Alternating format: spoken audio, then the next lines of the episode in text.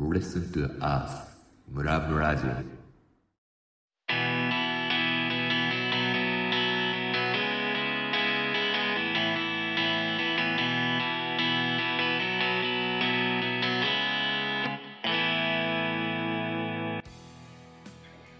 皆さんこんにちは。ローカルを満喫する地方創生番組、ムラムラジオパーソナリティの佐藤恵理子です。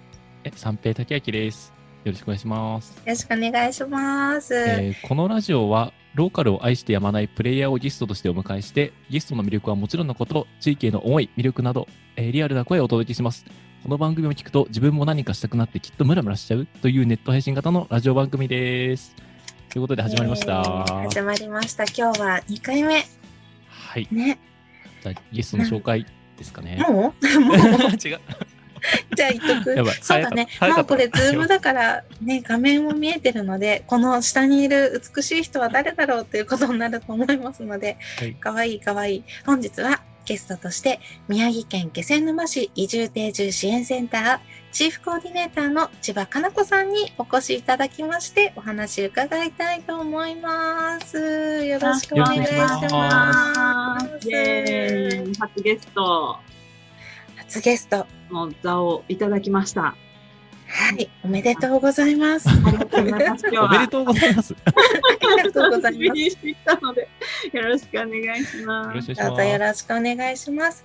もうなぜかなこさんがこの場にいるかっていうと、前回第1回目の放送でお伝えしました、ローカルベンチャーラボというのに私とさんちゃんが参加していまして、で、そのメンターさんとしてかなこさんが私たちをね、引っ張ってくれていたんですが、ね、やっぱりそこは私たちをこうね、ナビゲートしてきてくれたかなこさんに1回目のゲストとして来ていただきたいなということで、ご出演をお願いしました。今日はありがとうございます。よろしくお願いしあます。嬉しい。よろしくお願いします。ね光栄です。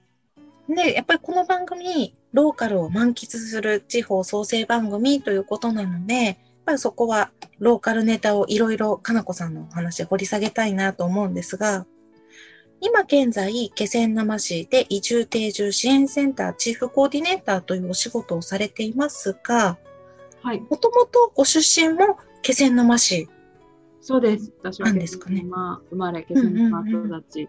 で、あの、こ気仙沼には大学がないので、大学の進学をきっかけに群馬に行って、群馬から、うんそう、群馬の大学終わってから東京の築地で働き、そして豊洲移転のタイミングで、かなこ気仙沼移転ということで言ったんで戻ってまいりました。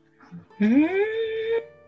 うん築地、やっぱり魚が好きなんですか、いや、そうでもないんだけど、なんかね、結局、魚とかなんか港とかっていう言葉にご縁があるみたいで、うん。ううん。んそうそう、なんか、まあ、築地に就職したのも、なんか、いつか帰ってきたいなって思った時に、その魚関係やってると、こっちでなんかこう話通じたりとか、なんかいい感じにつながるんじゃないかなって思う、なんかゆるい期待で入った感じですね。でもなんか、築地もやっぱり働き方的には東東京というか、なんかその、なんだろう、ザ、ザ会社みたいな感じですかね。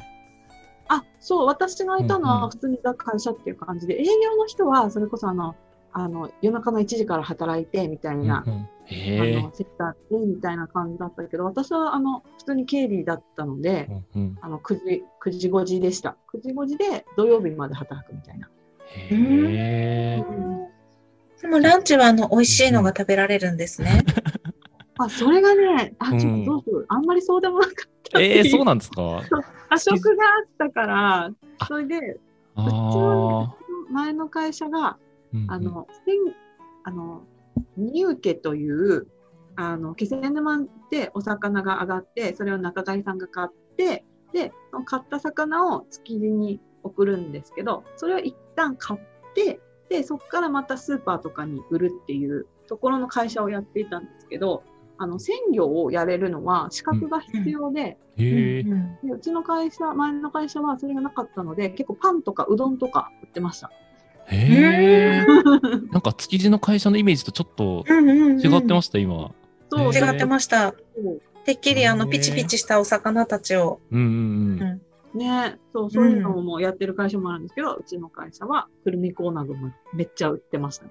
へうんあ東京に出て一番の気づきでした。くるみコーナゴをこんなに食べるのか、関東の人は。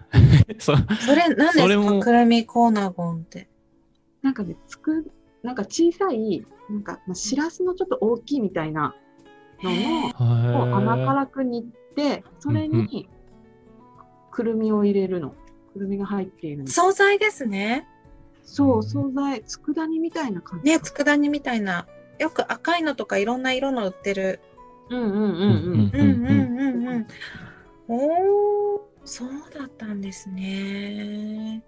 で、その頃からやっぱり気仙沼に戻りたい気持ちが気仙沼にいる時からですか？こう、いつかは私は気仙沼に帰る女なんだみたいな。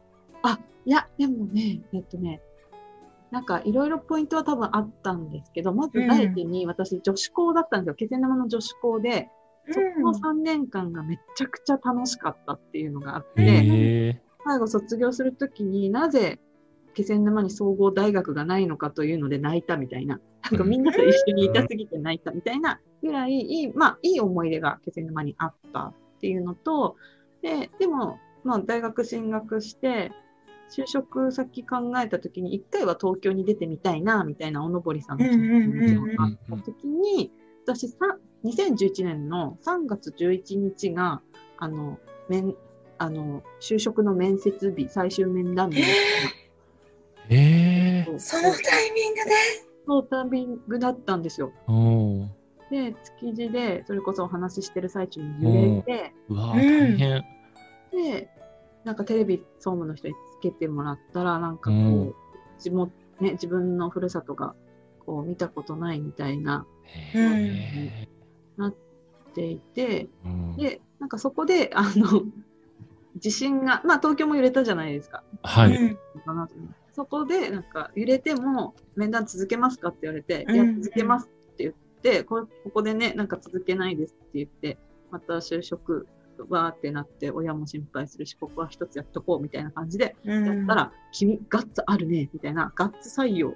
ガッツへえ。あるね、ガッツ採用。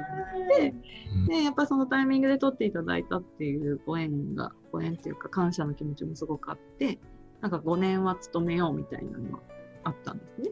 でも、やっぱり、離れれば離れるほど、こう、何もできてない自分とか、うん。うんうんうんボランティアを他の、ね、よその人がそれこそキスマじゃない人がすごく頑張ってらっしゃるとか、う。そういうんのを見て、とか、あとは、あんまり東京にね、いても、もう2年目、3年目ぐらいからなんか普通に、本当に普通の日、3月11日も、なんかみんな飲み会するし、とか、ね、なんかそういうのも別にいいんいいんですよ。私も、しなんか、阪神・淡路大震災を毎日思って生きてるわけではないんだから、うんうんいいんだけど、なんかじゃあ私、ふるさとがあって、ふるさとがこうなってる私が3.11をどう過ごしていきたいんだろう、これからの人生みたいに思った時に、やっぱり、なんか東京じゃないな、みたいなのはすごく。うんうんうんうん。うんえそのなんか違和違和感というかそのその気持ちってねだんだん深まっていったって感じなんですか？け結構なんかきっかけがこうパッとあってそれであ帰ろうみたいな感じだったんですか？あ、なんかね、でも、はいあの、私結婚したかったんで、すごい。はい。うん。で結婚して幸せになりたかったんですよ。うん。ううん。ん仕事はそこそこでいいので、うんうんね、なんか、言い方あれだけど、そんな、なんか、パートでもいいし、なんか、でもいいし、うん。ちょっとやりつつ、なんか子供を持って幸せな家庭があって、そっちに軸足を置きたいみたいなうん。姿勢の人だったので、ああなんか、めっちゃ婚活やってて、でもなんか、でも、その震災とか、でも結局毎日気仙沼のこと考えてて、気仙沼の情報を一生懸命調べてて、うんでも何もやってない、何もしない自分。でもなんか遠くから見て、あ、膨張ってこんなに立つんだとかっていう、うを思ってる自分。なんかそれは、なんかそれにすごく嫌気がさしていて、ここで暮らしてる人たちがね、それこそ見見学学話し合って決めたことを、うん。外に東京でのんきに暮らしている私が、えー、膨張って立つのみたいにうんうん言うこと、言ってる自分がすっごく嫌で、うん。っていうのが、まあ、積み、なんかこう、そこはなんかね、バランスがこうあって、でも、まあそうそう結婚したかったし、親もそれものを望んでたので、うんうん。なんかこっちで、東京で幸せになることが、まあなんか家族にとっても幸せみたいに思ってたんですけど、なんか見ないふりをしていたのは結構何年かあるって感じですかね。じゃあその見ない期間を経てうんうん。帰ろうと思ったきっかけはじゃあその豊洲移転？あ、豊洲移転と、あと彼氏に振られたこと？えそこ、失恋が絡んでたんですね、そこは。絡むよね。それ初絡む耳よね。それ初耳ですよ、それ。絡むよ年齢的にもね。ねそうなの。この年でここで別れたら帰ろうかなってなるね。そう、すっごい結婚してて、うん。めっちゃ婚活して、で、30手前で付き合った方がいたんですけど、あの、ちょっと多分ケアレスミスで、ケアレスミス、最初からね、彼はね、最初から結婚する気はなかったんですよ。うんえっていうのを、うん。なんか29歳8ヶ月ぐらいの時に、こう、いや、それ結構ギリギリじゃん。そう。で 私も何度も30までには結婚したいと、うんよろしく頼むよみたいな感じだったんですけど、よろしく頼むよそう。そうそうでよろしくちょっと頼めないみたいな、うん。ちょっと頼まれません、その荷物みたいな感じになって、で、で解散ってなって、そう、方向性がね、解散ってなって、ね、なんかその時に初めて、こう、あ、私、こう、もともとすごい恋愛体質でもなくて、なんか本当にオリンピック選手みたいな、もう結婚しかなかったの。もうゴールを決めてそこにただただ鍛錬していくみたいな。があるんですねだから別に恋愛も興味なかったし、うん結婚でもなんかいよいよなんか結婚しない人生っていうその世界線が結構リアルに上がってきてた時になんか初めて自分がどう生きていきたいかっていうのにやうんうんた時になんかその時の仕事がすごく一生続けたいようなものすごい自分の中で大事な仕事でもなかったしうん。うん。なんか、で、気仙沼にいて、で、東京にいる意味もあんまりわかんないままで、で、あ、これ繰り返して65まで働いて、そのまま死ぬのかって思った時に、うん。それはもう絶対に嫌みたいにうん。なうんって、で、帰ってきました。へえ。すごいな。そっか、そうだったんですね。そうなの、そうなの。なんかいろんな経緯があったんだなって、改めてなんか、そうなんですよ。でもだから、なんかそんな地方を起こしたいみたいな、地方を創生したいみたいな気持ちでは帰ってきてなくて、私の、私がどこで人生を終えたいかとか、ややりきったと思って死にたいって思い直したから、うんそれができる場所は絶対東京じゃないなっていうのは分かっていたっていう感じ。なので、まあ、最初は U ターンというよりかは、まあ、東北の方に帰りたいみたいな。ああ、そうだったんですね。そっか、直の U ターンを予定してたわけじゃないんですね。そうそう、私、岩手とか好きなので、すごく人もうん近いし、うん岩手好きだから岩手も考えてたけど、それはなんかそう、ご縁があって、移住センターの地域おこし協力隊っていうのがあったので、あの、タイミングが良くて、そっちに行ったという感じ。そっか。じゃあもうそこもタイミングなんですね。もう私絶対気仙沼で仕事とかっていうんじゃなくて、うんうんうん。そっか、地域おこし協力隊で、よし、地元に募集があるってところが。うんうん。あ、てっきりなんかローカルベンチャーラボとかでも結構重鎮な感じを受けてたりとかしてて、なんかそうんうんうんの気仙沼愛が深いのかなと思ってたので、なんかもっとこう、そう。ローカルローカルって感じなのかなとうんうんうん思ったんですけど、そうじゃなかったんですね。なんか、うん。うんうん。へえ。そうですね。でもなんかその東京にいて、あ、なんか自分がすごく元気になれたのが、やっぱり東北と関わってる時で、東北居酒屋みたいなところに行ってる時とか、うん。うん。なんで岩手の話してる時とか、気仙沼の話してる時がやっぱりすごく元気になるっていうのがあったので、うん。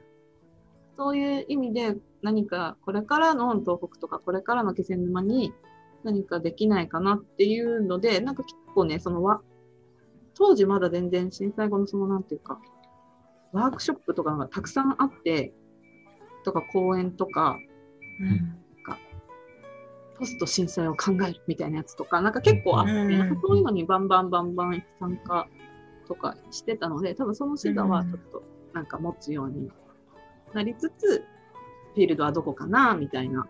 うーんなるほど。じゃあそんな紆余曲折を経て気仙沼に帰ってたどり着いたのがこの移住定住支援センタうん。ーのコーディネーターっていうとこだったんですね。じゃあこの後は引き続きそのコーディネーターのお仕事とか伺いたいなと思うんですが。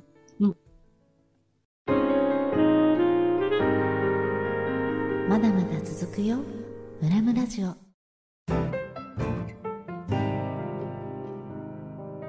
Listen to us ムラムラジオはい。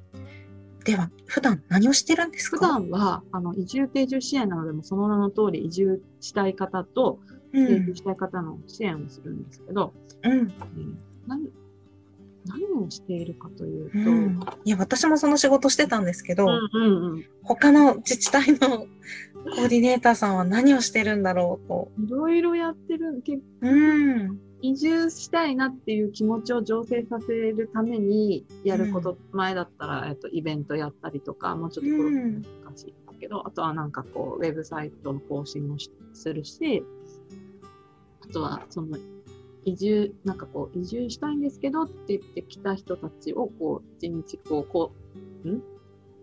アテンド？アテンドしたりとか、うんに合わせたりとか、したりとかしてますね。あとは、もう定住支援も、もうなんか、やっぱり入ってきて、地元の企業さんで働いてて、ちょっとやっぱね、新卒で入ってくる子とかがいるので、なんかそういう子とかは、ね、どうしてもその新卒ってただでさえ大変で、うん。もうしかも移住してきてるから、うん。お母さんとかね、お父さんとかね、いないから、で友達もいない。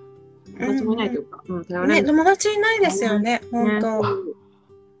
少ない中でっていうところを、こう大丈夫、大丈夫みたいな、なんかこう、ちょっと近く離れずの距離でちょっと見てるみたいな。で、ご飯行ったりとか、なんかお話うん聞いたりうんうん。し、っていうのも、うん、やってますし、あと、空き家バンクをうちは運営してるので、そうなんですね。空き家バンクもなんですね。そうなんですよ。そこもやったりしてますね。じゃあ、そんな仕事の流れから、あの、私たちのメンターになるの、もっと前の第一歩のローカルベンチャー2期に、うんその多分お仕事絡みで参加されたってことだったんですが、ローカルベンチャー2期に参加して、うん。どんなことがあったんですか？そう、かなこさんはもうメンターのかなこさんしか知らないので、2期で何をそうもう重鎮のね、重鎮の姿しか知らないから。そうそう、重鎮になる私メンター、メンターじゃなくて、こう、地域 OBOG 枠っていうやつなので、あの、うんうんそんな、あの、船木さんとか、神野さんと一緒のような、そんな、そんな、あれなんですが、えっうん。と、そもそも私がそのローカルベンチャーラボに出会ったきっかけが、えっ、と、私が地域おこし協力隊っていう枠で、えっと、移住センターのスタッフになったんですね。はい。で、それはまあ3年の期限付きで、で、そこには、えっと、まあ普通のお給料いただけるほかに、年間でこう活動経費というのがいただけているんですけども、なんかそういうのがある中で、まあ気仙沼としてローカルベンチャー推進協議会っていうのに入っていて、でその中でローカルベンチャーラボっていうプログラムがある中でもっとこう気仙沼のことを知ってもらいたいっていう、こうんう、市としての思いとかがあって、で、えっと、でも参加費とかもこうかかるから、あの、活動経費使えるし、うん。まあ、その3年後の先とかも考えた上で、ちょっとタイミングいいんじゃないですかみたいな、入ってみたらどうですかみたいなお声がかかって、で、私は、なんかそれこそなんか自分探しフェーズみたいな感じだったので、うん。なんか何したらいいかわかんないし、何ができるかなみたいな感じで、えっ、と、入ったっていうのが、個人的な、そう、文脈と、あと、まあ団体内で、えっ、と、自主事業をちょっと作っていきたいみたいなのがあったので、まあ、それのブラッシュアップになればなと思って、あの、結構、こう、主体的ではなくて、うんうんうん。背中を押されて参加したんですね。うんうんうん。で、その中で、なので最初はその事業のブラッシュアップみたいな意味で参加、もう考えるのは結構考えたから、うん。いよいよ実践のそのハウを知りたいみたいな気持ちでいっぱい行ったんですけど、うんまあそこは船木ゼミだったので、はい。ガラガラポンみたいな。えーっと、うんゼロからみたいな。あれ地域ってなんだっけ？なんだっけ？私どこだっけ？みたいみな。たいな。そうそうそうそうそう。なんかこう、迷路にドうンとん。背中を押されたみたいな、そうっていう感じでした。なのあで、だから入り口と出口は全然。うんねうんうんうん本当に違いましたね。そっか、それは2期でも入り口出口が違う感じだったんですね。うんうん。なんかこう、船木さんのメンタリングってなんか結構こう、問い直させられるというか、うん。改めて今足元をこう見たりとかっていう作業が結構入るから、ね、なんかすごい、なんだろう、あ、な、なん、なんか問いがひっくり返るというか、あれ？あれ？ってなんか気づいたら、なんかそもそも自分って、なんか地域とどういう結びつきだったっけとか、なんかね、いろいろ、うん。そそもそも論を問い直される気がしてて、ちょっと今、うまく言語化できなかった。言。語ができない。言語化できないけど、ねすごい哲学的な、そうそう。そう本当。にうんうんずっと最後の1ヶ月ぐらいまでね、なんかみんないろ、授業とかの前の段階でしたよね。うんうん。そっか。じゃあその2期で、それでもやっぱり気仙沼っていうゴールには、かなこね自体はたどり着いた。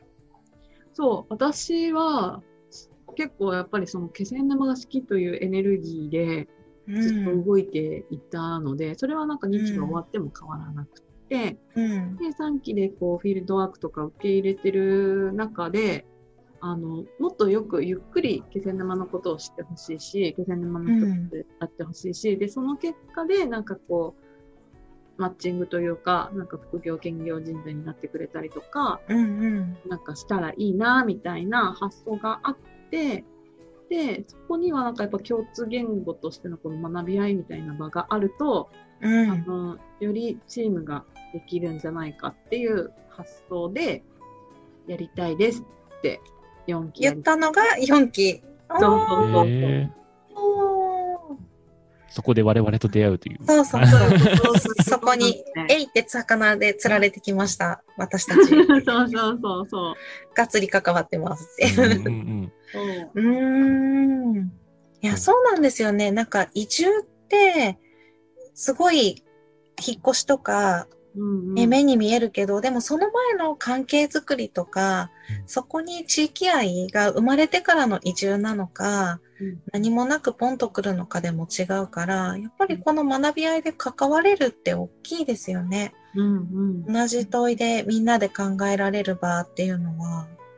ううん。プロジェクトベースでのマッチングだと合うか合わないかだけになってしまううん。と、なんかこう、私がこうや、やっぱ間に立つ人を多分、あの、エリちゃんもやってたので分かると思うんですけど、間に立つ人うんなので、例えばその、えっと、移住の希望の人が、移住の希望とか、まあ、地方に関わりたいっていう希望の人が、なんか、私デザインできます。なんかどっかでできませんか？って、うんうん。あ、わかりました、聞いてみますって言って、なんか地元の社長さんとかにデザインのニーズないですかね？って言って、あ、ないですって言ったら、あ、ないらしいですよっていうので、うんうん。終わってしまうのがマッチングなんですけど、でもそこをそうじゃなくて、まあ人と人として出会っていく中で、あ、今うちデザインの仕事はないけど、でも君そうなんだ、なんか例えば、えっ、と、なんだろうな、あ、太鼓上手なんだ、みたいな。そしたらなんかうちの、俺地域で太鼓一緒にやってるからさ、なんか一緒にやろうよ、みたいな、新たな関わりしろが、人人で話すことによって生まれると思っていて、なんかそういうのをこう実現させたかったんですよね、私は。うんいやー、すごいわかります。うん本当に一個の目的だけで出会っても、あ、目的が違うねってなるけど、関わりしろ増えることで、そこで繋がってき、ね、輪になっていくっていうか、うんうんうん。ねえそういう場がいいですよね。うんなんかまさに自分もそうでしたね。なんか関わりしろがわかんない状態で、なんか、あ。ででもなんかいろいろ話す中で、あ、こういうとこだったらとかってやっぱ気づけるみたいなところがありますよね。なるほど。うんうんうん。ね、なんか、すごいですよね。気仙沼をフィールドにして、気仙沼で何かしなきゃいけないのかなって、さ一瞬ちょっと思ったんですけど、うんうんなんかそうじゃない学びがありますよね。うんうんうん。うん、気仙沼でもできるし、みたいな。うんうんううん。ん。うんなんかそこが、なんか学び合いって結構本当に、なんか誰でも共通のものだなと思っていて、うん。ただその共通のなんか題材があると、みんなよりこう、つながりやすいなと思った時の気仙沼であって、なんか気仙沼で検査してくださいね、みたいなのは、まあ最初あったんですけど、まあ、行きましたし。でもね設計してる段階とかでは結構そのなんか下心とか全面に出してたんですけど、あ、そうなんですか？うんうんあのきっかけがそれなんで、やっぱ気仙沼に。うんマッチングが生まれるようこういう過程が必要なんじゃないかっていうか、うんうんうなので、ん。なるほど。いや、実際でも、あの、気仙沼行ってみて、フィールドワーク通して、うんやっぱなんか、うん千葉さんの周りにいらっしゃる方々とかも、やっぱりお話しさせていただいたんですけど、めちゃめちゃ素敵な方ばっかりだなと思って、ねややっぱりこれはなんか、やっぱこれ、そう、なんか飲み会とかあったんですよね。1日目の夜とか。うんそう、ちょっとエリちゃんは参加、あの、できなかったんですけど、うんだからそういう中で、なんて言うんだろう。なんかみ、みんなでも多分同じ熱い思いみたいな共有してるって感覚多分ああったのかなと思ってて、うんだからそこがすごく安心感持って入られたなと思ってて、うんうんまあすごくこう受け入れてくれる土壌みたいな、その懐の広さめちゃめちゃ感じたフィールドワークでしたね。いやはー、嬉しい、そう言ってもらえると、あの、そうですね、ナイスな人生をかなこがしました。い。それはもともと地域の人も育てる何か場があるんですか？もともと暑いのか、うんうん。そういうなんかブラッシュアップしてきてるのか、地域の人材を？うんうんうん。うん。それで言うと、気仙沼は、多分うんもともと地域愛が強い人が多くって、うんうんうん。なんか、それで言うと、あ、ちょっと気仙沼の話をすると、気仙沼ってどっからでも遠いんですよ。なんか陸のことって言われてて、で、あの、さんちゃんわかると思うんですけど、本当一ノ関から来るのに、あの、うん。最寄りの新幹線がい岩手県の一ノ関駅うん。で、そこから1時間ぐらい車でかかるし、うん。仙台とかだったら、今、今で2時間ですけど、うんうん。昔は3時間とか3時間半とか車でかかってるようなところで、な中で、しかも、あの、漁業を中心とした産業だったので、あの、なんか、そう、大きな企業が来て、なんかやってくれるとか、っていうよりかは、本当になんか自分たちで産業ベースからこう、みんなで協力して作ってきたみたいなところがある街なので、まあそこはそそもそもなんか地域愛が強い人はやっぱり多いなっていう印象があるのと、で、震災後に人材育成塾を結構やっていて、それは市長の,、あの方針で、やっぱりこう、6万人ぐらいの都市だと、こう、市長一人とか、なんかあるいはなんかこうトップダウンでのこう街づくりっていうのにやっぱ限界があるんでですすね。いうふうにこうお考えになっていて、で、小さなリーダーをたくさん作っていきたいっていう、そういう街にしたいっていうのがあって、で、結構わ担い、若手、20代、30代向けの人材育成とか、えっと、経営者に向けての人材育成とかも、あの、結構震災後に結構力を入れてやっているっていうのはあります。ううんん。いや、大事ですよね、うん人づくり。うんうん。まだまだ続くよムラムラジオムラムラジオ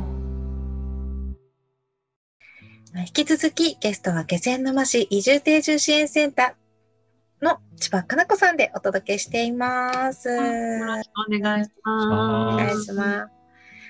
で、ローカルベンチャー4期に手を挙げていただいて、私たちが集まりました。どんな感じでしたか？ローカルベンチャーラボ4期。ヤンキーや、だからやっぱコロナですよ、コロナ。うーん。なんかこれをやりたいって手を挙げたのが11月ぐらいだったんですよね、多分。うんうんうん。12月ぐらいで挙げて、で、まあコロナ来ると思ってなかったから、結構それ前提でこう、もうだいぶ作っていたのが、うん。コロナになって、ガラガラポンになって、結構そもそもそのローカルベンチャーラボってこう、フィールドワークありきみたいに皆さん地域の方はこう思ってるところがあったので、それがないなくてもやりますって言われて、みんななんか、えっ？みたいな、ざわつくみたいなところがあったんですね。でもなんかそこの中で私たちができるのは何だろうっていうので、そのオンラインでそもそもチーム学習っていうのが目指してることができるのかっていう実験を、こう、に乗ってくれる人を集うっていうことなんじゃないかなっていう話になって、で、そこでこう設計し直したんですけど、なんか結果、めっちゃ良かった。おー。うんうん。いや、でも本当にね、なんかみんなさんのおかげですよ。いやいやいやいや、皆さんのおかげですよ。私たちの方で。本当ですね。う。うんん。多分誰一人かけてもこの感じ、今のそうすごく、私は大成功だなと思っていて、大成う功。のチームにはならなかったんじゃないかなっていうのは本当に思うので、なんか、それが、なんだろう、しかも、あの、説明会をね、あの、見ていない方もいらっしゃると思うんですけど、説明会をしたんですよ。あの、ローカルベンチャーラボで、気仙沼で、えっ、と、うんうん研究プロジェクトやりますっていう時に、あの、結構緩い 説明会をして、そうインプあゆさんちゃん見た？見ました見ました。スナックの、あの、あねれですよね。はい。うん。そうすごい緩かった。すごいね、多分本当に他の人とかちゃんとインプットになるような、なんかああ、うん。やつをやってる中で、うん誰かはお酒飲んでるし、そもそも、ね、そもそもあそこは誰なんだみたいなうん。ところをやるし、しかも、あの、まあ、船木ゼミは言言葉にしてしまうと非常に抽象度の高い、うんうんうん。あの、そう、え得るものとかになってしまうので、どんなに言葉にしても、まあなんかそれはわかるんだけど、まあそういうことじゃないし、まあもうみたいな、多分印象をね、受けてしまうことはすごい多々あるんじゃないかなと思っている中で、うんなんか、その私のと拙い、しかも抽象度抽象度が非常に高い言葉を組んで、それでもういいよって言って入ってきてくれたみんながいたから、なんかこうやっぱりそういう場になったんだなっていうのをすごくね、思っている。そういや、あの、ラボが終わった後に船木さんが Facebook に上げてた写真をちょっと拝見したんですけども、うんうんうん。あのーラボの設計をめちゃめちゃその種野さんと船木さんと千葉さんで、3人で、うんうんなんかずっとこう、ああでもない、こうでもないって打ち合わせしながらやられてたみたいなことを書かれてて、うんうあ、でもあれってやっぱ設計だったんだって思って、ねなんか自然と、いや、なんかね、自然と、あの、ふ、やっぱりそう、そうなんですよね。だからその、ねすごいとだから思った。我々は手のひらの上で転がされてたんだということに、あ後で気づく。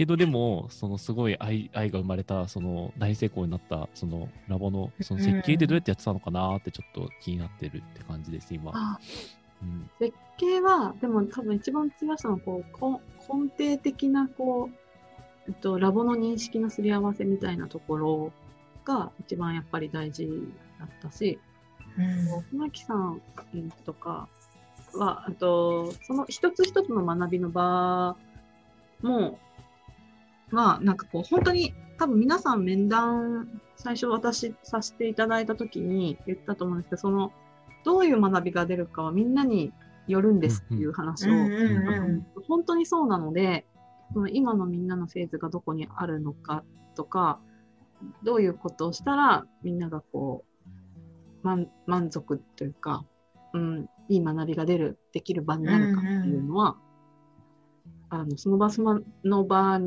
っていうか、その時その時っていうなので、なので、まあ、全体のこっちの方向に行きたいよねっていう設計が一番大事で、うんうん。で、あとは始まってからその都度その都度作っていくっていう。なので、そうなんうだ。ったん。走りながらアジャストされてたって感じなんですね。じゃあ。そうか。え。だから、すごい、ー、すごい関わってもらってます、メンターには多分。うん。えそのこっちの方向に行きたいっていうのはどっちの方向だったんですか？あ、それこそ最初は私が、こう、もっと気仙沼移住でしょ？うんうんうんそううんところと、いや、そうじゃなくて、その参加してくれる人たちの立場に立ったときに、何がその人たちに得られるかっていうところを、こう、船木さんとか種さんは見てくださっていて、でも、まあ、とは言いつつも、えっと、市の事業なので、うんえっとそうですね。。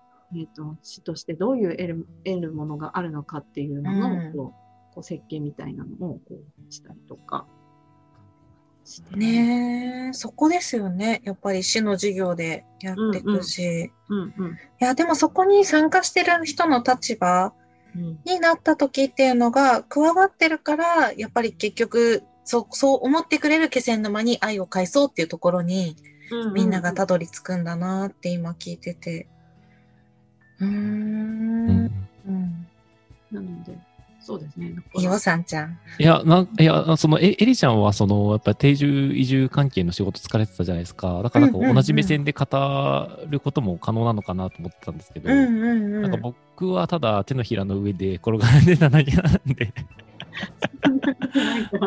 まあ、いや、ちょっと言い方でもみんな、みんな手のひらの上だよね。そうそうそうだって私、ここに入ってゴールが愛になるって思ってなかったから。いや、それは私たちも思ってない。あ、そう、うん私も思ってないの？そうなんだ。うん。えー、そうなん。私、共通言語が誕生するまでいけたらいいね、みたいな感じ。ね共通言語いいですよまあ、いね。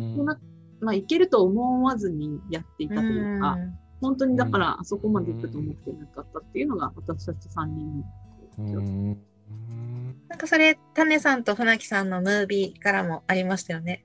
うん愛生まれちゃったよ、みたいなね。そうそうそう。うん。うん。ソサイエティの未来、そこっていう。そうね。でもそう、本当にそうですよね。ね、本当にそう。最終的に機械じゃできないところにたどり着くん。だなっていうん。うう。んうん。聞いてる人に大丈夫かな？なん この人方、そう、この人方共 通言語で話してるってなっちゃうかもしれないけあどうん。そうそうそう。やっぱりそれも、その愛が、愛っていうのがね、爆誕したのも、あの、愛っていう言葉にみんながこう反応するチームであったし、一人一う人。その一人一人が集まったつながりになってるからこそ、うんうん共通言語ってやっぱ生まれたんだと思うんですよね。なので、そこは、こっちになったらいいなって思ったもの、最上のアウトプットになったみたいな、なんか多分自分の感染かで、そうなんだろうな。へえ。で、聞きたいこといっぱいあったんでしょ、さんちゃん。はい。いやいや、だからそれ、そのローカルベンチャーラボの4期で、その緊急プロジェクトで、こう、愛っていうのを最後発表したときに、周りのチームが引くっていう、みんな引いていくっていう、引くほどの愛みたいな。そうそうそう。いや、リスナーの方、ちょっと、あの、聞聞いてないから分かんないかなと思って、でも、相当、そう、相当やばかったのかなと思って、そう。みんな自己開示始めちゃうし、みたいな感じですよね。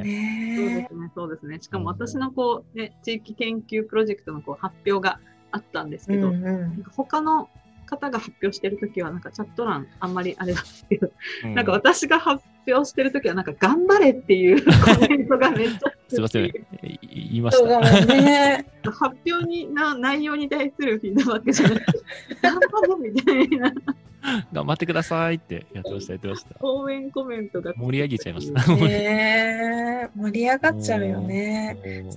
そうそう、エティックの方もなんか、ああ、はいはいみたいな感じで、なんかちょっとこう、ちょっとドライめだったから、えーみたいな。温度差、あの温度差あ違う、のあのドライ感でもね、いいですよね。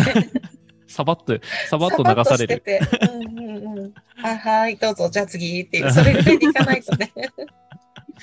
いただきましたね、お褒めの言葉で、うんいい意味で言おうっていうのは。非常にお褒めの言葉だったかなと。ね、チーム感が出てるっていうところでは、本当ダントツだったなって。うんうん。うんうんうんそう、その中で、はい。うん。あ、どうぞ。もういろんなそのバックグラウンドを持ってる方ばっかりだったじゃないですか。もうみんなバラバラ、うん中小企業診断士の方もいれば、会社の社長さんもいれば、うん。エリちゃんみたいにあのライターやってるってところもありますし、自分は公務員だしみたいな、なんか、あれそ、そのバックグラウンドの中から同じ問いというか、その同じテーマみたいなのが、共通言語がこうバーって出てくるっていうのは、やっぱりなんかその、なんか千葉さんがいつもこう丁丁寧に、なんかこう、僕らのこと見てくれてたのかなって思いもあったりとかしてて、なんかこう、個別にうちはあのオンラインミーティングとかややってもらってたじゃないですか。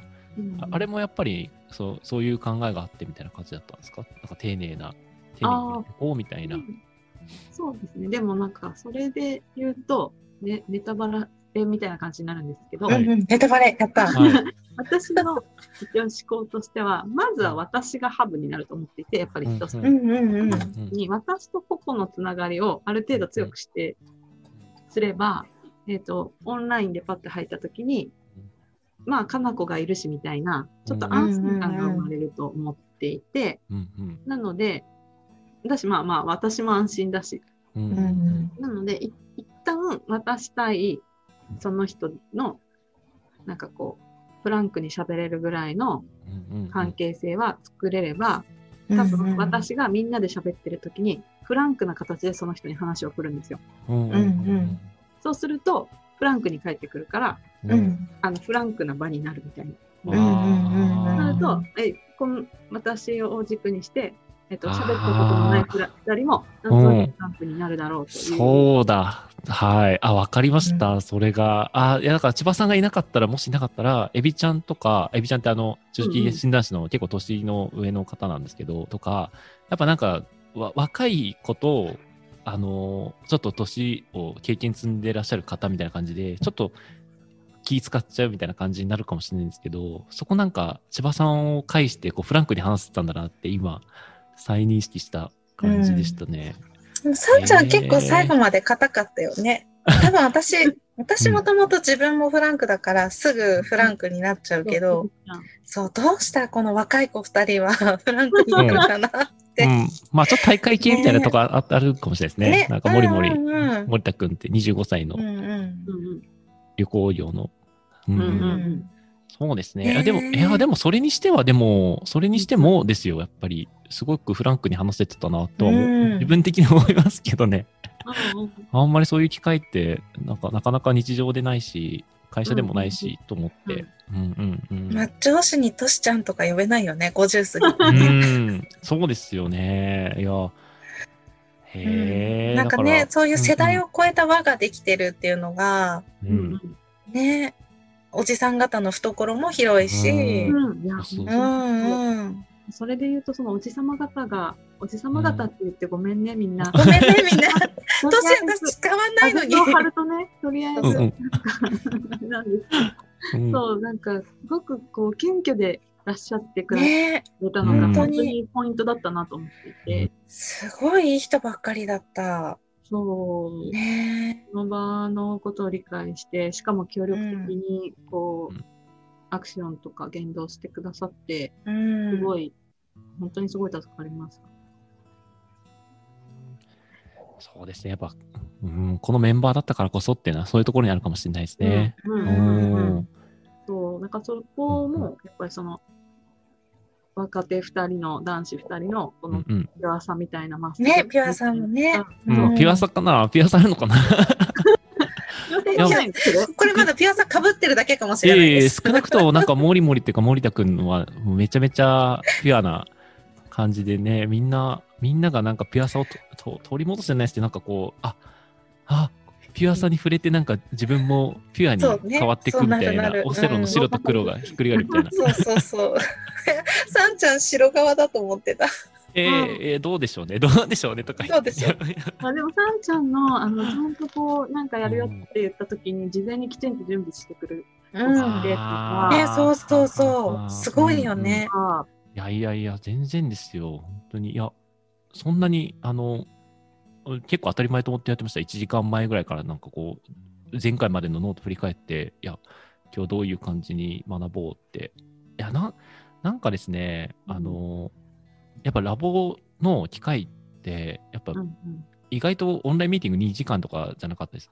でしたっ結構、けうん結構、うんいやな、長いっちゃ長いんですけど、でも短いっちゃ短いと思ってて、短いよねそ。こで一瞬で終わって。そう。で、そこでそういう関係性気づくのにあたって、やっぱり、うんど、どれだけ主体的に、能動的にこういけるかって、やっぱ大事かなと思って、だからそこはすごい意識してましたね。う。うんんうんいやそうそうそうだね感じでしたね。能動的に行きたいっていう気持ちがすごくうん出てくるのが。うんうんうんあでもみんなそうだよねみんなすごいこの関わってるよね。なんかこう、うんうんうんこういう人いないの。うんうんううんんうんうん。そうそうそう。うんうん。まだまだ続くよ。ムラムラジオ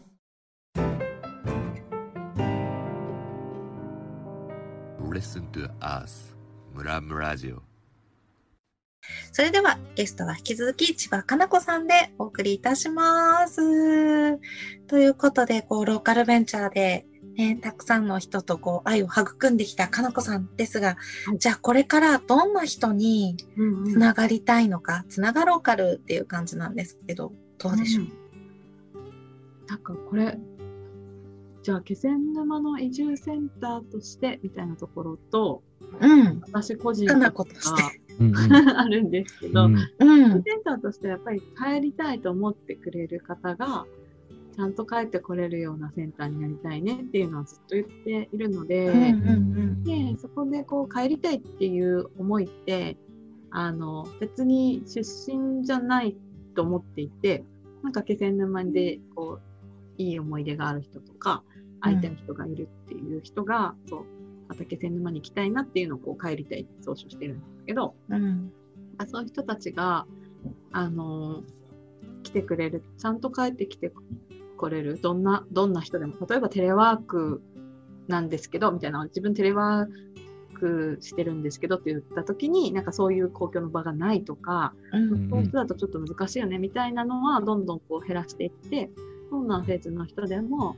気仙沼とに帰ってこれるようなセンターにしたいなっていうのが、えっ、とあります。思いとしてすごく強くて、私個人としてはなんか今回のラボで結構私は180度世界観が変わってうん、今までは本当にあくまでこう地域の人みたいな、うん地域の人として誰かと誰かをつなぎたいとかなんか外の人と中の人をつなぎたいみたいな感じだったんですけどなんか私自身がなんかこう一人の人としてみんなとこうつながっていきたいっていうのがすごく芽生えた年あで。ーはい。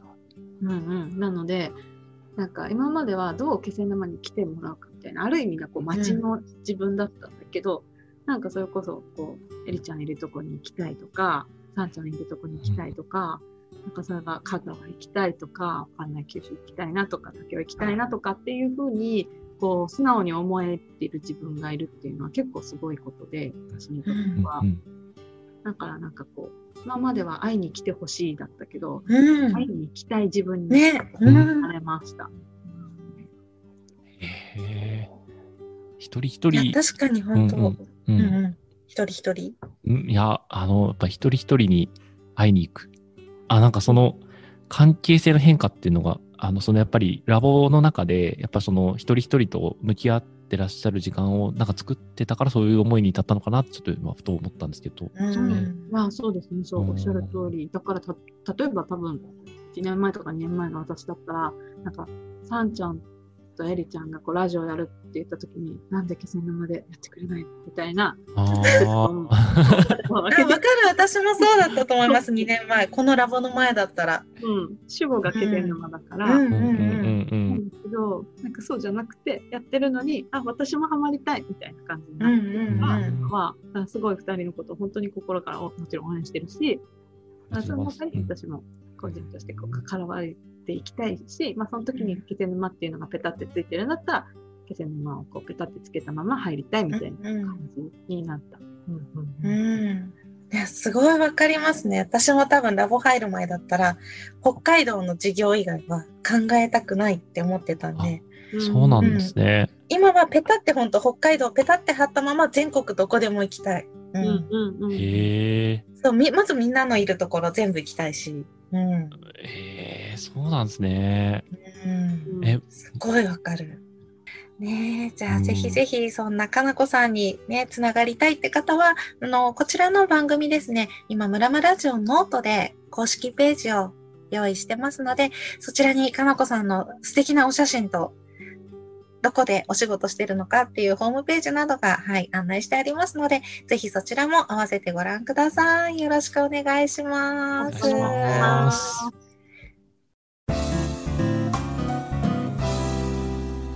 ムラムラジオ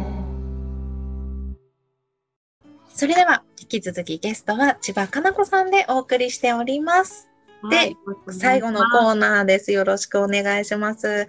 ローカル国語辞典ということで、うんまあ日本全国津々浦々、皆さんのお住まいの町には方言があると思うんですが、うんもちろん私北海道でさんちゃん東京、そして今日のゲストのかなこさんは気仙沼市ということで、ぜひ気仙沼のおすすめ方言を一つ教えていただきたいなと思うんですが。はい。えっ、と、おすすめ方言なんですが、うん。千沼のハマるという言葉をじゃあおすすめしようかなと思います。ハマる。その心は？その心はですね、あの、仲間に入れてとかっていう時に、はまり、仲間にはまりたいって言うんですよ、気仙沼だと。仲間に、そう、だから、ん仲間にはまりたいって使い方するんですね。そう、そう、だから、あ今ちょっと言ってて気づいた。え、仲間にはまりたい時みんななんて言うの？え、仲間にはまりたいですか？仲間に。仲間に入れてとも違う。ああ、たぶん、た多分東京とかだと、あ、あのー入りたいんですけどって、多分は入るとか、かな、近いのは。入るとか入れてとか、そういう、仲間に入りたいになるのか。はい。うん。え、北海道はどうですか？北海道も仲間に入れて、あの、私たち世代が子供の時は、その遊んでる仲間に入りたい時はかざしてって言ったら入れたんですけど、じゃあ今大人になって仲間になりたい時は多分仲間に入れてになるのかな。今だとねああ、うんなるほど、なるほど。だんだん北海道人との標準語に近づく。近うんづく なるほど。ああね、でもそうなってきますようんね。うんうんなんか、ハマるって東京で言うと、なんかあの、なん、なんて言うんでしょう、こう、くぼみとかにこう、ポポコって、ポコってこう入っていくイメージがあるんですけど、なんかそ,、うんうんうんそういうイメージに近いんですかね。あ気仙沼でも。うんうんそういうイメージに近いですね。だから、なんか、うんよく、なんかより仲間感強そうなイメージがしますね。ぴったりフィットしたみたいなうん。うんうんうん確かにハ。マっちゃったねみたいな。うんうんうんうんうんなんかよくあるのは、こうみんなで3人ぐらいで、例えばお茶飲んでたり、お茶っ子文化っていうのがあるんですけど、お茶飲みながらお話ししてるときに、誰か、あ、知ってる人が僕から来たら、なんだべ、入らん、ははまらん、はまらん、みたいな、誤差はまらん、みたいなへー。感じかな。そうそうそう。へえ、なんか、うーん、そんなハマらんやって。うんうんなんか浜辺な感じがいいですうんね。えちうんちちなみに、こう、ハマるをおすすめした理由としては、なんか、そうんの、はま、はまらいっていうのをうんよく言うんですよね。なんか、うん。なんか、浜ライン。そう、ハマライン、ハマラン、うん、そう、ハマライン。で、気仙沼の人はそうよく言うし、あの、夏祭りで、気仙沼のま夏祭りがあるんですけど、そこで、ハマラインやっていう踊りがあるんですよ。へえ。があって、それでみんなで踊るんですけど、え、うん今踊ってくれるんですか？え、え今大丈夫です。そんな急にハードル高いこと言う？なるほど。そうそう、それも、やっぱコンセプトは、こうみんなでワイワイ楽しいから、その輪の中にあ,、あなたもハマラインっていう、うん。ハマんなよっていう、うん。一緒にジョインして一緒に仲間になろうよみたいなのがあって、なので、気仙沼のなんかこう、まあ、公式とかでもよく使われる言葉なんですよね。うだからなんんか。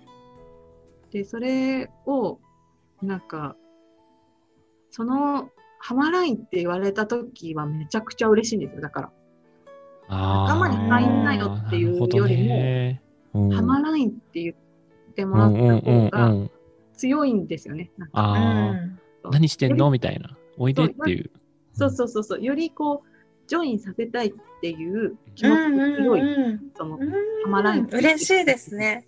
う。わー、めっちゃ言われてみて。ハマライン、ハマライン。やばいやばいやばい。やばいやばい、移住するか。3月、4月。早い早い早い早い。へえ、そうなんだ。うんなんかこう、言ってる人のこう主体性の強さみたいなのが、うすごんく好きだし、言われて嬉しいんですよね。私も言われて嬉しいなと思うし。なんかその言われて嬉しい言葉があるのいいですね。うんうん。うん。そう、ちょっとね、そう、若干の強制力みたいな、なんかこう、断りづらいね。ちょっと断りづらい。あえいや、結構ですっていうのもなんか。そうそうそうだからなんかこうんう、で引っ張る感覚みたいな。なんだで、うんみたいな、はまらいはまらいみたいなのが、なんかすごく、ゆなんか、私も、そうそう、何回も繰り返しなんだけど、やられると嬉しいんですよね。あ、そんなに強く思ってくれてるんだって思うし、そのぐらい、その場って楽しいんだ、みたいな。うんなんか楽しい場所で使うイメージなんですよ、はまらいって。そうだね辛い場所でハマらんって言われたら本当に後ず それはちょっとなんか引きずり込む感じじゃないですか。お前もみたいな。お前も。盛り上がってへー楽しい場に、あなたも一緒にこう入ってもっと楽しもうよみたいな、結構そういうイメージで使われる。なるほど。その、うんそのコンテクストがあるからなんですね。あ、なんか入れてとか、はあの、入りたいとかっていうのと、ちょっと、ちょっとねあのあれだとちょっと客観、そう、客観的な感じですけど、うんうハマラインとかだと、あのハ、マらんだと本当がっつ楽しいりな感じからおいでって、。うんうん。裏に楽しいことがあるよっていう、うんあれが見えるっていうことなんですね。うんなんかそのまますぐ肩組まれちゃいそうだね。もうハマったよみたいな感じで。ね、がっつり関われそう。うん素敵な方言。うんそうね、このラジオも最初、ね、気仙沼の方言にしようかでね、はいはいはいハマるローカルっていうあね、そうですタイトルも。うんうんうんうん。タイトルいくつか候補出てて、そうハマるをやろうかって、あれですね、うん選択肢の一つではありましたね。そうそううんうんそううんそうそでも結局みんなに聞いたら、なんかムラムラがいいとかって言うから、それはそうでしょうね。う。ね、そりゃね、共通言語ムラムラにね。うんうんそう。ねなので、そうなるほどね。私も言っていきたいなっていう。うんうんうんいや、言,、ね、言ってきたいですね。ううんうんん。そうですね。関わりたい人からしたらもう言われたいし、うん。うんうん、言えるようになるのがなんか目標みたいな感じですね。うんうんなんかね、イメージね、こうみんなで盛り上がってる時に、こうポツンと誰か一人いた時に、うん、でうんうも、んうん。そうなんハマらんハマらんねうんうんうんうんやばいな。な、ポツンとしがちだな。そうなのちょっと。そうっすね。そうだな。そっねか。えいやでも本当そういう人をろなんか自分も移住定住の仕事してる時にやっぱり移住してきてポツンとしてる人に関わってほしいなって、仲間に入ってほしいなっていうのがありますよね。なんかそこにその言葉がはまらんってあるのがいいなって。うん。なんかこっちおいでよよりなんか仲良くなれそうな、うんうん。ね気がする気。がしますね。うん。じゃあはいもう気仙沼に行ってかなこさんにはまらんって言われたらうん 丸しかないってところでねラジオを聞いてる方もぜひぜひどんどん気仙沼にはまっていただけたら嬉しいなと思います。いや素敵な方言ありがとうございました第1回のローカル国語辞典に、おね、は掲載させていただきます。これね1ページ作ってみようかなって毎回ね、なんかノートの中に毎回このゲストの方言作ってたら、そう、どんな方言が並ぶのかなと思って、うんちょっと楽しそうと思うんで、ぜひぜうんひ。うんはい、ありがとうございました。ありがとうございました。では、本日はゲストとして、宮城県気仙沼市移住定住支援センターチーフコーディネーターの千葉かな子さんにゲストとしてお話を伺ってきました。ムラムラジオ第2回、そろそろお別れのお時間となります。今日はありがとうございました。ありがとうございました。さあ、あっという間ですね。ねえ、あっという間でした。ほんとまだまだ話したいからまた来てねって思う。うんうんうん。いや、もう一回だけじゃちょっと足りないですよね。ねえ。いや、これから気仙沼のプロジェクトが、ね、そのメンバーで進んでいくごとに、どんなフェーズでね、こう、関わってくれる人が増えてほしいなって時には、またラジオも使って、周りの皆さんとね、ハマってってほしいなって、ねえ、すごく思う。なんか今日の振り返りだけでもすごい学びになりました、やっぱり。ね今日のこの裏、裏、もう、さりげなくメモ取ってた。そう、なんかオンラインでつながり作るっていうところの、うん、一つのこうんう、ね、なんかいい、いい、なんて言うんだろう。あの、実験みたいなのの裏話みたいなのがちょっと聞けたんで、すごい良かったなと。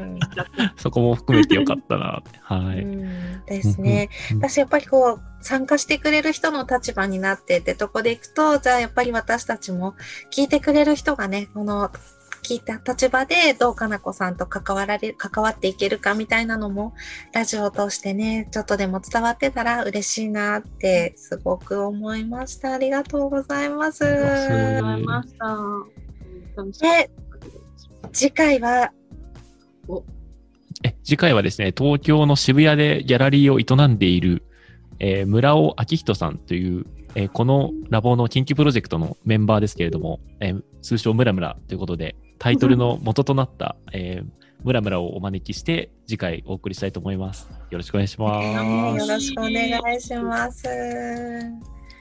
ということで、じゃあ、あっという間の1時間ぐらいになったのかな。